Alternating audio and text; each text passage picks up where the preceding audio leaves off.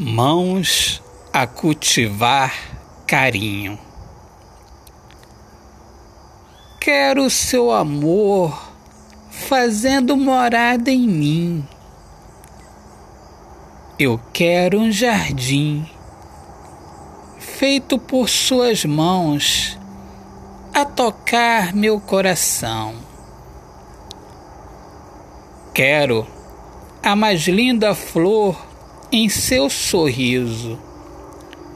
Quero a paz, suavidade nos desejos, no pensamento de felicidade. Quero amar à vontade em toda parte deste mundo, nosso mundo, eu e você, felicidade em nosso olhar é verdade. Nosso amor é verdade.